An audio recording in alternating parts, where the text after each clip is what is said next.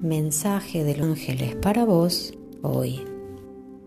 El conocimiento se aprende, pero la sabiduría es la instancia divina dentro de ti. Tu orientación angelical es que te conectes con tu centro calmo y silencioso para escuchar la sabiduría de tu alma. Entonces tomarás decisiones y actuarás desde tu ser infinito.